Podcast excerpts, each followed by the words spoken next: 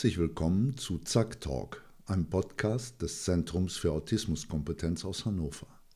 In diesem Podcast geht es um das Thema Autismus und um andere Themen mitten aus dem Leben. Viel Spaß beim Zuhören.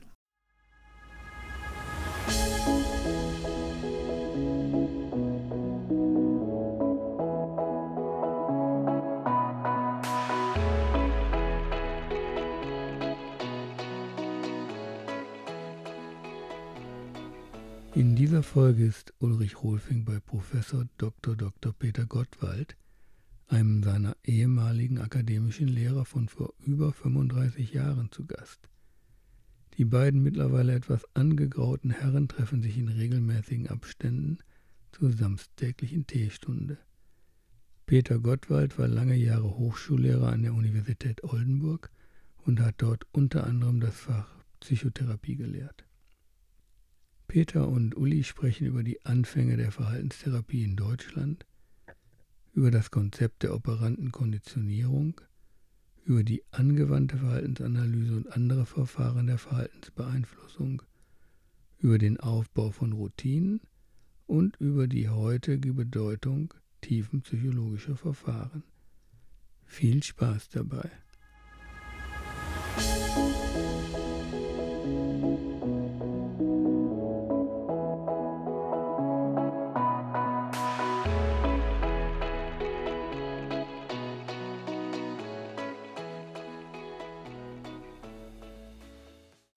Peter, vielen Dank, dass wir uns heute treffen können.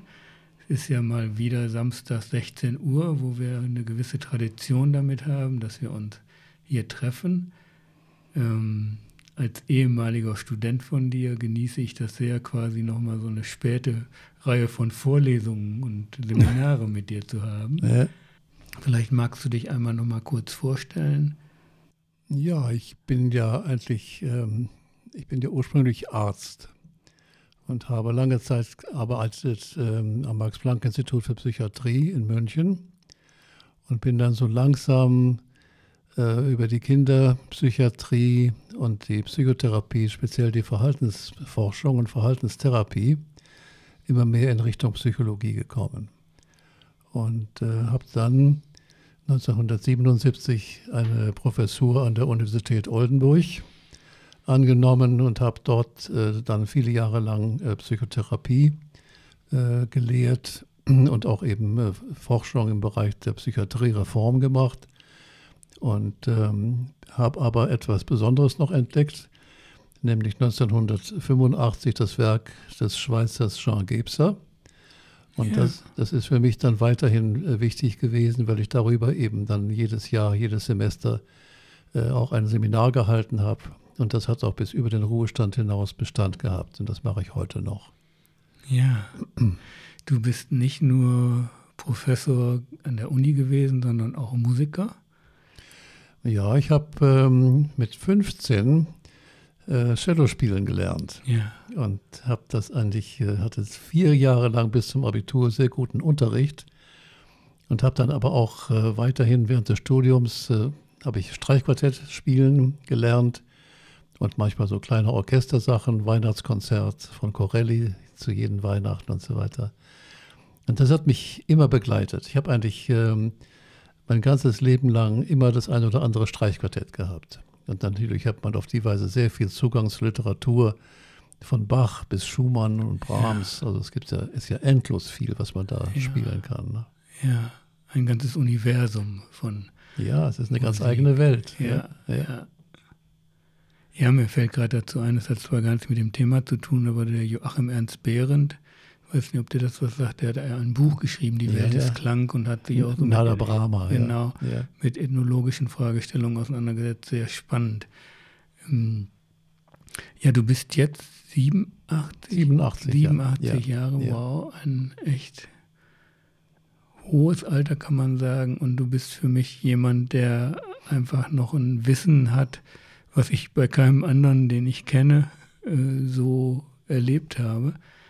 Ähm, und die Idee war ja, äh, heute ein Stück weit zum Thema Verhaltenstherapie äh, zu sprechen, weil du ja jemand bist, der vor 50, gut 50 Jahren, kann man sagen, Ja, ja. die Verhaltenstherapie in Deutschland mit bekannt gemacht hast. Mhm. Du warst damals, glaube ich, in Harvard. Ja, ich, war, ich hatte 1965 die Gelegenheit, ein Jahr lang in Amerika zu sein. Und da war ich in Boston äh, an einer Klinik, die zur Harvard-Universität gehört. Und da bin ich mit den Pionieren der Verhaltenstherapie auch bekannt geworden. Ja. Und zwar vor allem eben mit dem Prinzip des operanten Ja, das ist an Lovers gebunden. Ne? Ja, das ist äh, Lovas, war derjenige, der das angewandt hat äh, bei autistischen Kindern. Die Grundidee kommt ja von Skinner Genau. nicht, und seinen Mitarbeitern. Und das Prinzip besteht eben darin, dass man ein erwünschtes Verhalten belohnt. Aber das heißt auch, dass man eine Belohnung finden muss für denjenigen, äh, den man beeinflussen will. Ja. Und dann kann man gerade eben auch bei Kindern ähm, dieses erwünschte Verhalten in kleine Schritte auft aufteilen und dann jeden kleinen Schritt mit einer besonderen Gabe eben verstärken oder belohnen, Ja. wie man sagen würde. Ja. Und das hat Lovas ähm, sehr gründlich untersucht, hat auch einen Film damals gedreht, der hieß Reinforcement Therapy. Ja. Nicht? Und der hat uns dann, als ich dann zurück war in, in München und auf der Kinderabteilung gearbeitet habe, da haben wir das umgesetzt, versucht, selbst auch so zu machen bei autistischen Kindern. Und hatten in einigen Fällen Erfolg, in anderen eben nicht. Und da kommt natürlich ein anderer Faktor hinein. Es gibt eben gerade im Autismus auch viele Abstuf Abstufungen, was die Intelligenz betrifft. Ja. Und es gibt natürlich ganz schwer behinderte Kinder, äh, bei denen wir keinerlei Erfolg gehabt haben. Ja. Also zum Teil, äh, denke ich, kann es damit zusammenhängen. Aus meiner Erfahrung, ich bin ja auch seit über 20 Jahren mit dem Thema Autismus und Förderung von Menschen aus dem Autismusspektrum beschäftigt gewesen. Und ich habe den Eindruck gewonnen, dass es einmal an der, wenn man so will, Grundintelligenz liegt, die man mitunter, wenn, es, äh, wenn Kinder nonverbal sind, auch nur ganz schwer messen kann mit den zur Verfügung stehenden Instrumenten. Das SONR wäre so ein Instrument, was ich relativ häufig benutzt habe, nonverbaler Intelligenztest. Einfach um so eine Idee einer Entwicklungseinschätzung zu bekommen. Ähm, eine Sache, die mir aufgefallen ist, dass viele autistische Kinder nicht imitieren können. Ähm, und dass man ihnen sozusagen über solche Aspekte wie modellhaftes Vormachen äh, nichts beibringen kann, weil sie es einfach nicht umsetzen können. Ja, das ist ein wichtiger Punkt und damit haben wir auch gelernt zu arbeiten. Wir haben es tatsächlich uns bemüht, auch mit Erfolg, den Kindern überhaupt dieses Imitieren beizubringen. Und zwar mit Hilfe, das nannte man Prompting. Ja, Das heißt, ich mache eine Geste und dann nehme ich die Hand des Kindes und führe es zu ihm selber in derselben Geste. Und dann äh, kommt die Verstärkung. Und dann haben wir tatsächlich gesehen, dass man auf diese Weise das Imitieren, das Nachahmen konditionieren kann, Ja. also beibringen kann. ja? Und dann wird es natürlich sehr viel einfacher, auch was das Sprachtraining betrifft und so weiter. ja, Aber das ist ein langer Weg. Das ist, ja. ja. Und würdest du sagen, dass man mit ähm, im, Therapieprozess mit dem Imitieren anfangen müsste? Oder gibt es da noch eine Stufe davor aus deiner Sicht? Das hängt davon ab. Also wenn, wenn noch gar kein Imitationsverhalten vorliegt, dann ist es, glaube ich, sinnvoll, damit anzufangen. Ja. Denn das erleichtert die Sache ungemein. Das andere wäre ja sozusagen, dass man nach dem Prinzip, das nannte man im Englischen Shaping oder Formen, Ja. Formen, dass man eben äh, sich vorstellt, welches Verhalten äh, gezeigt werden soll und dann in kleinen Schritten ähm, das Kind dann belohnt, wenn es in diese Richtung geht. Ja. Aber das ist unter Umständen viel zu mühsam. Ja. Also die Imitation und das Training ist eine enorme Erleichterung gewesen. Und das kommt, geht ja auf Bandura zurück, ja, nicht, im Prinzip. ja, sind so Namen, die ich lange nicht mehr im Sinn hatte, aber die mich wieder zurückversetzen vor, ja, vor knapp 40 Jahren, als Ja. ich studiert habe und als das Bandura ja so ein ganz großer Name war. Ähm, ich habe äh, heute oder in den letzten zehn Jahren, könnte man fast sagen, hat die Verhaltenstherapie in der Autismusszene wieder quasi so ein, so ein Aufblühen erlebt. Oder vielleicht ist es auch schon 15 Jahre her durch einen Ansatz, der auch mal wieder von Amerika herübergeschwappt ist und ABA äh, sich nennt, Applied Behavior Analysis, ähm, der in USA ein regelrechter Studiengang ist, wie bei uns mhm. Sonderpädagogik, so kann man es sich wohl vorstellen. Ähm, und die äh, sich eben als ja eine ganz eigene neue Richtung verstehen, die aber so bei dem, was ich darüber weiß, ja, wenn man so will, ein Aufgreifen und eine Weiterführung der Aspekte ist, was du auch gerade äh, genannt hast. Äh, Hauptaspekt ist das operante Konditionieren. Kannst du das nochmal versuchen zu erklären? Ja, so, so ganz einfach, also nicht so, so für, für Nicht-Psychologen. Ja, also dieser amerikanische Ausdruck IPA heißt ja angewandte Verhaltensanalyse. Ja, richtig, genau. Nicht? Und das heißt, ähm, das hat mehrere Aspekte. Der eine Aspekt ist, der sich durch die Beobachtung möglicherweise erschließt. Das heißt, man beobachtet das Kind, welche Verhaltensweisen zeigt es. Und welche dieser Verhaltensweisen sind erwünscht und welche sind unerwünscht. Und dann kommt dieses Prinzip des operanten Konditionierens dazu, dass du die erwünschten Verhaltensweisen verstärkst mit einem Belohner, der für das Kind bedeutsam ist. Und äh, das geht natürlich zurück auf dieses Prinzip des operanten Konditionierens, auf Skinner letztlich. Und der konnte eben zeigen, dass man, wenn die Motivlage stimmt, also wenn ein Tier zum Beispiel hungrig ist, dass man das dann dessen Verhalten formen kann, indem man bestimmte Verhaltensweisen verstärkt, systematisch. Nicht? Und das bekannteste Beispiel war ja der sogenannte Skinner-Käfig. Ja, mit, mit, einem, mit einem Hebel in der Wand und einem Futternapf. Und dann wurde das Tier, das konnte eine Taube, Rhesus oder auch eine Ratte sein, hineingesetzt. Und wenn es sich in Richtung dieses Hebels orientierte, dann kam der Futternapf. Und innerhalb von wenigen Minuten ist das Tier bereit, den Hebel zu drücken, und zwar immer wieder. Nicht? Und das ist operantes Konditionieren. Ja. Und es geht eben operant deswegen, weil das das Handeln, das Verhalten des Tieres ist, das verstärkt werden kann, systematisch verstärkt werden ja. kann. Nicht? Und dann kommt ein anderes Prinzip dazu. Das geschieht unter bestimmten Umweltbedingungen oder Reizbedingungen. Nicht? Und dann kann man die Tiere dazu bringen, nur in Gegenwart eines grünen Lichtes zu drücken, weil es nur dann Verstärkung gibt ja. und in Gegenwart eines roten Lichtes eben nicht. Ja. nicht. Und das ist dann das vollständige Modell. Der diskriminative Stimulus Licht zeigt die Gelegenheit an, wo ein bestimmtes Verhalten verstärkt wird. Das ist die ursprüngliche Formel. Ja. Und mehr ist es nicht. nicht. Und wenn du anfängst damit zu arbeiten, dann tritt diese Verhaltensanalyse in Kraft und gleichzeitig äh, musst du dir überlegen, welches Verhalten kann ich auswählen, um das zu formen. Nicht? Was ist für das Kind unter Umständen wichtig? Ja. Das ist im Grunde das Ganze. Ja, hört sich so gut gesagt einfach an. Äh, in der Praxis ist es wie oft äh, schwieriger.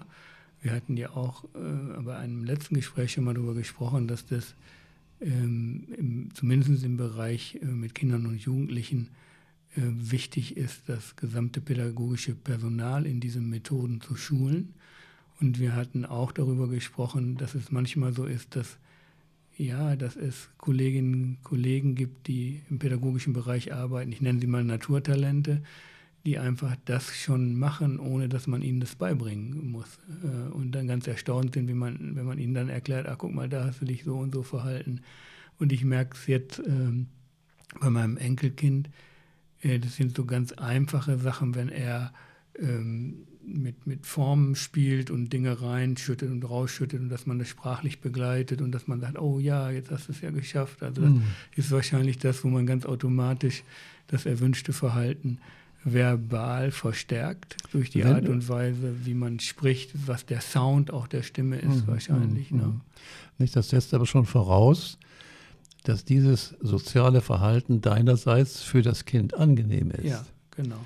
Nicht? Und wenn man das bei autistischen Kindern ja nicht voraussetzen kann, muss man eben mit diesen primären Verstärkern arbeiten. Ja. Nicht? Und dann kann es dazu kommen, im günstigsten Fall, dass im Laufe der Zeit auch die Stimme des Therapeuten schon ein Verstärker wird. Ja. Nicht? Weil das eben möglicherweise die Gelegenheit anzeigt, wo er mit einem anderen Verhalten belohnt werden kann. Ja. Ne? Ja, das äh, genau, das ich denke, diese, diese, ja, wenn man so will, diesen Prozess der Generalisierung, den wünschen wir uns natürlich.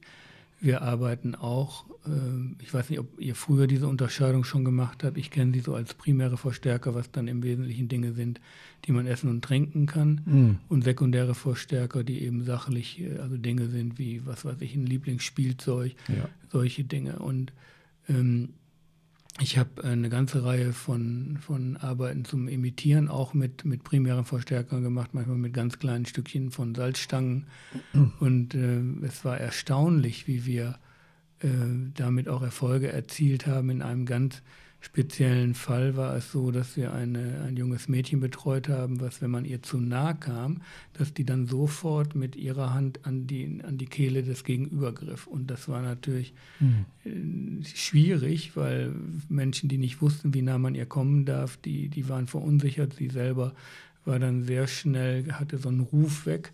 Und wir haben dann Imitieren mit ihr geübt und zwar so ein ganzes Set von unterschiedlichen Bewegungen, Hände zusammen, Hände hoch, aber immer auch wieder das Hände geben. Mhm.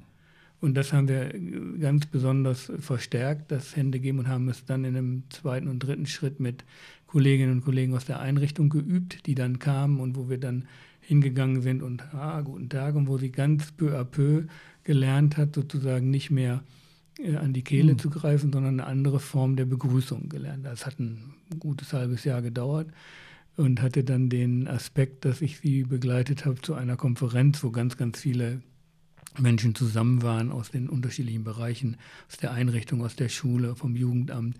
Und dann, die zuckten schon alle so, als sie äh, das Mädel da, und dann ging sie rum und gab jedem die Hand. Und das Mhm. war, Mhm. war, fand ich äh, ganz schön. Ich habe leider nicht mehr äh, weiter Kontakt zu ihr gehabt, weil die ist dann, hat die Schule gewechselt. Ähm, aber ebenso oft haben wir auch äh, große Probleme eigentlich äh, gehabt mit dem selbst- und, und fremdverletzenden Verhalten. Das Ja. ist eigentlich immer das schwierigste Problem von allen. Wie würdest du damit umgehen? Wir haben ja schon mal drüber gesprochen. Ja, Nicht? Und die einzige Alternative ist, dass man versucht, ein Verhalten aufzubauen, was mit dieser Selbstbeschädigung nicht vereinbar ist. ja, Also irgendwas Konkretes, etwas bauen, etwas zusammenstellen oder auch nur bestimmte Bewegungen. Nicht? Wenn die systematisch verstärkt werden, dann kann man hoffen, dass die Wahrscheinlichkeit dieses selbstgefährdenden Verhaltens geringer wird. ja, Alles andere hat keinen Zweck. Nicht? Man kann ja nicht bestrafen, es hat ja zusätzlichen negativen Wert. ja, Ne? Ja. Aber das gehört mit zum Schwierigsten. Ich kann mich erinnern, wir hatten einmal ein Kind, das hat andere Kinder gebissen und auch die Erwachsenen Ja. gebissen. Und das war überhaupt nicht zu beeinflussen. Nicht? Und dann, ich weiß gar nicht, was daraus geworden ist, aber ich glaube, es ist letztlich doch in eine Anstalt gekommen äh, und musste dann eben gefesselt werden oder eben auch geschützt werden mit, mit Kopf, Ja. äh, mit Helm und so weiter und so fort. Das ist etwas, was ähm, deutlich eine Grenze gezeigt Ja. hat in dem ganzen Geschehen. ja. Also ich habe betreue auch ein, ein Team, was so ein Kind begleitet. Wir haben Erfolge damit gehabt, aber die Schwierigkeit ist eben bei dem selbstverletzenden Verhalten, was bietet man an, was sozusagen ein Unterbrecher ist. Äh, Ja, das ist genau das Problem. Nicht? Und dann muss man eben durch sorgfältige Beobachtung rauskriegen, ob es irgendetwas anderes gibt, nicht? was für das Kind akzeptabel oder, oder wichtig ist. Nicht? Und damit kann man dann als Verstärker arbeiten. Ja, Aber das ist unter Umständen außerordentlich schwierig, da Ja. so etwas zu finden. Ja. Ne? Denn du musst ja die Aufmerksamkeit fesseln für einen Augenblick. ja, Und wenn, die- wenn die nicht gegeben, gegeben ist und sich nur auf das selbstzerstörerische Verhalten äh, bezieht, dann, ist du, dann hast du keine Möglichkeit. Ja, hinzu kommt, denke ich auch, dass, dass ein Teil der Grunddiagnose ja ist, sozusagen äh, in, in seiner Welt zu sein, quasi wenig Zugang zum anderen zu haben, Mhm. wenig Einfühlbarkeit. Das sind ja alles Elemente der Grunddiagnose. Ähm, Und gleichwohl haben wir es in einigen Fällen in gewisser Weise indirekt äh, geschafft, äh, wo du eben das ansprichst, ein Kind, was beißt, das kommt ja viel häufiger vor, als man denkt. Und wenn das Kinder im Kindergarten sind, die auch nonverbal sind, dann kann man ihnen ja mit der ihnen zu sagen, hör auf damit oder sowas, hat ja überhaupt gar keinen Veränderungswert.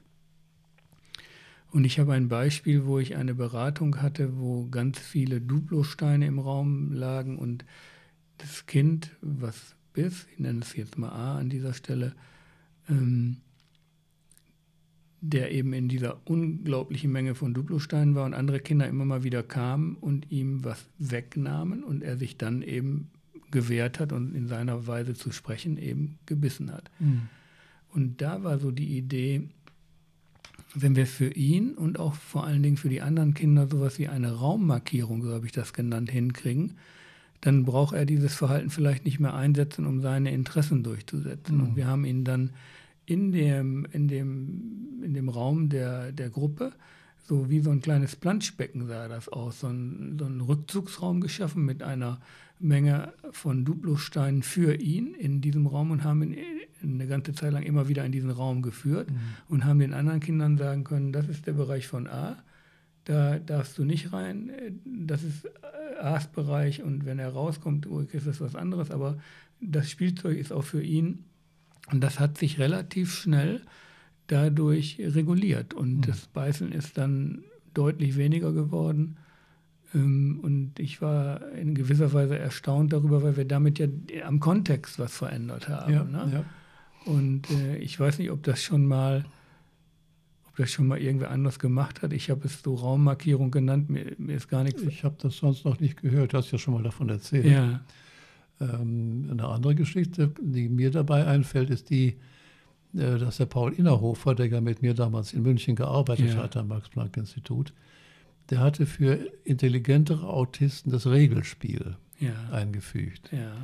Und das bedeutet eben ähm, bestimmte Spielverhaltensweise, einfache Spielzüge, die dann auch wieder verstärkt werden konnten. Nicht? Und das ist ja auch so ein Kontext, ein geregelt, eine Situation, in der das Verhalten geregelt ist. Und äh, daraus hat er dann ein Stück äh, dieses operante Konditionieren mhm. weiterentwickelt, indem er eben gesagt hat, es gibt ein Regelmodell und äh, das gilt auch für die täglichen Verrichtungen und so weiter.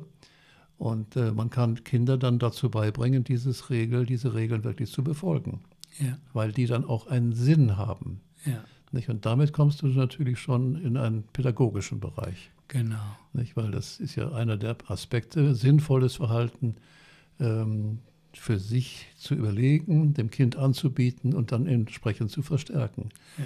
Und damit hat Innerhofer, ob er das damals schon wusste, weiß ich gar nicht, eigentlich den Weg, äh, den nächsten Schritt gemacht von dem operanten Konditionieren zur kognitiven Verhaltenstherapie. Okay. Ne?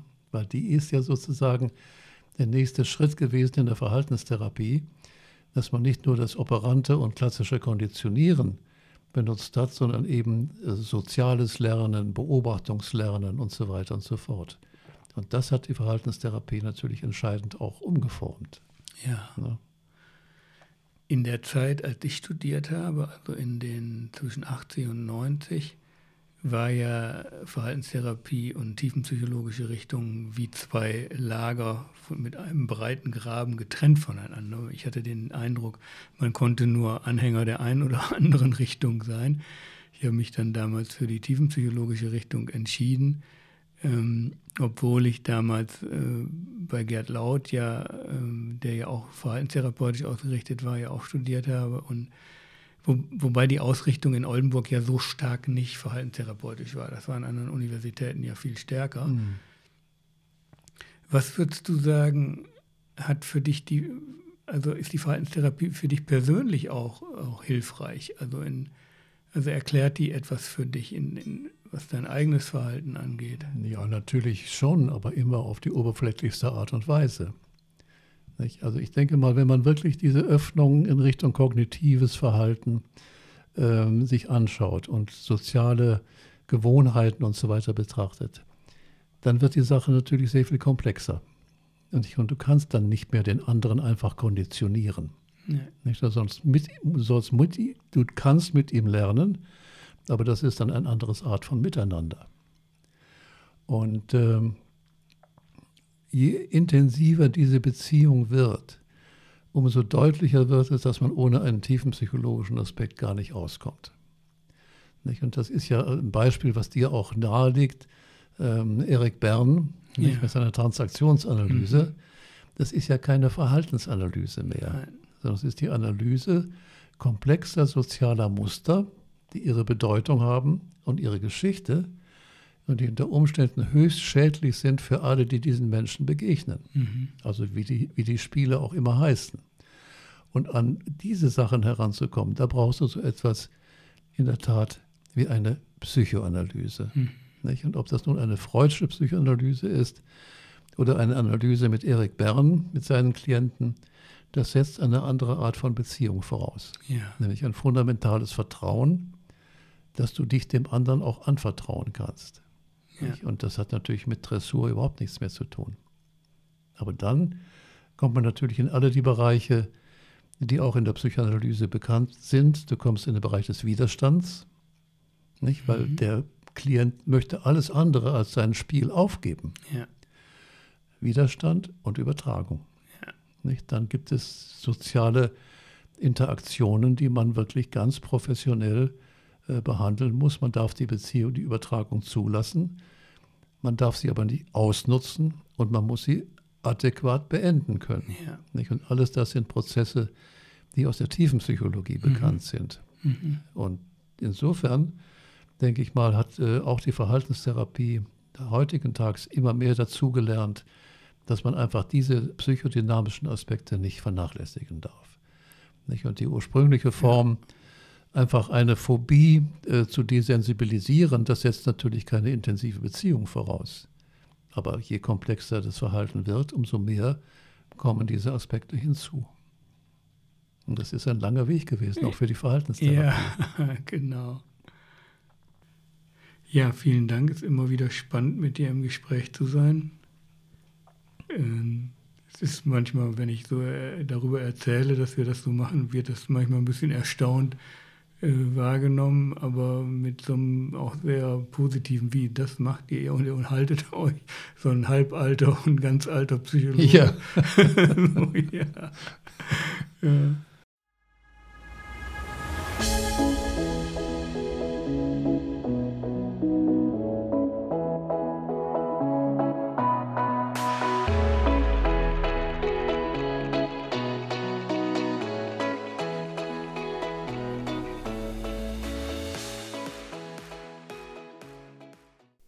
Leider ist dieser Podcast nun zu Ende.